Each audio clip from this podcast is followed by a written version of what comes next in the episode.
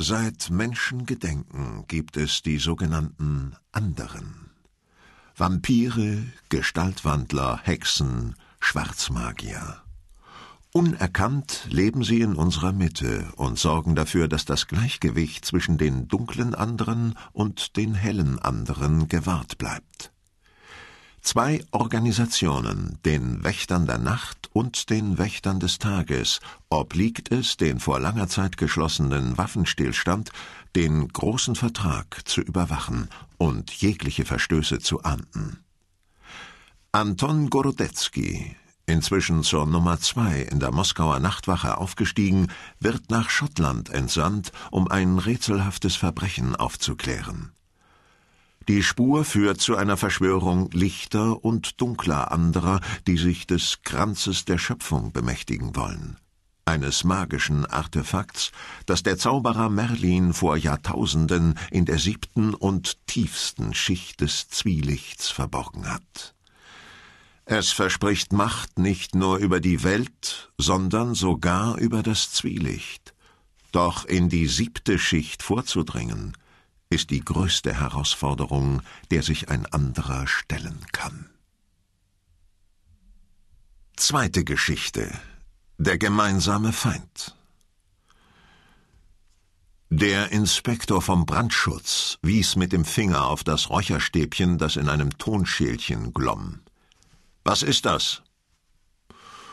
Opium, antwortete eine junge Frau versonnen. In der Buchhaltung senkte sich Stille herab. Auf dem Gesicht des Inspektors erschienen rote Flecke. Ich scherze nicht. Was ist das?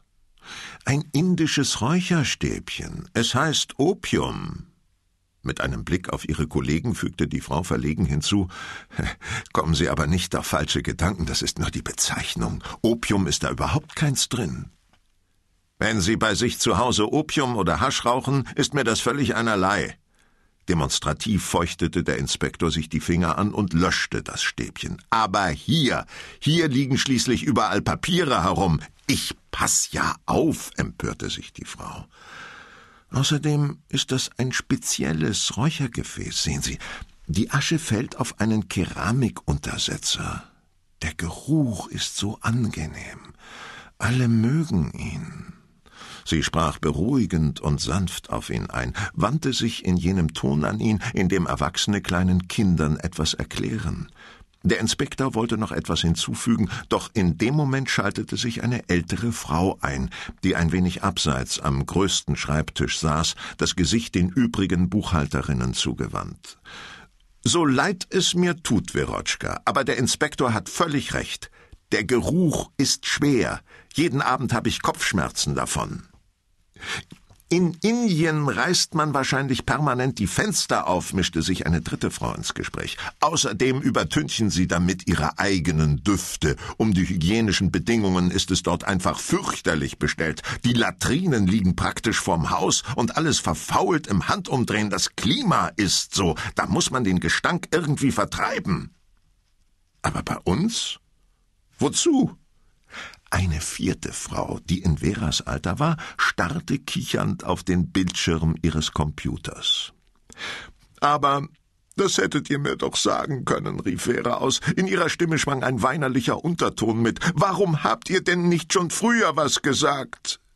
Wir wollten dich nicht verletzen, sagte die ältere Frau. Vera sprang auf und stürzte, die Hände vors Gesicht gepresst, in den Flur hinaus. Ihre Absätze trommelten übers Parkett in einiger Entfernung, schlug die Toilettentür zu. Ja, früher oder später hätten wir ihr das ohnehin sagen müssen, meinte die ältere Frau seufzend. Ich kann diese Kerzen einfach nicht länger ertragen, egal ob es nun Opium ist, Jasmin oder Nelken. Erinnert ihr euch noch an Paprika und Kardamom? rief die junge Frau. Einfach scheußlich. Du solltest nicht so über deine Freundin herziehen. Sieh lieber nach Vera, sie hat sich das sehr zu Herzen genommen. Bereitwillig erhob sich die junge Frau und verließ die Buchhaltung. Mit verständnislosem Blick betrachtete der Inspektor die Frauen. Dann sah er seinen Begleiter an, einen jungen, leicht pummeligen Mann in Jeans und T-Shirt. Neben dem im Anzug auftretenden Inspektor wirkte er völlig unsolide. Das reinste Tollhaus, konstatierte der Inspektor. Allenthalben werden die Bestimmungen zum Brandschutz missachtet. Wie kommt es, dass sie noch nicht geschlossen wurden? Ich kann mich selbst nur wundern, versicherte der Mann. Manchmal frage ich mich auf dem Weg zur Arbeit, ob es das jetzt war, ob dieses Chaos jetzt ein Ende hat. Man muss doch die Bestimmungen zur Sicherheit am Arbeitsplatz einhalten, darf sie nicht versetzen. Zeigen Sie mir die Feuerschutztafel im ersten Stock, unterbrach ihn der Inspektor mit einem Blick auf seinen Plan. Aber gern. Der Mann hielt dem Inspektor die Tür auf, zwinkerte den in der Buchhaltung zurückbleibenden Frauen zu. Als der Inspektor die Tafel sah, nahm sein Missfallen ein wenig ab. Die Tafel war hübsch, neu, akkurat, rot gestrichen.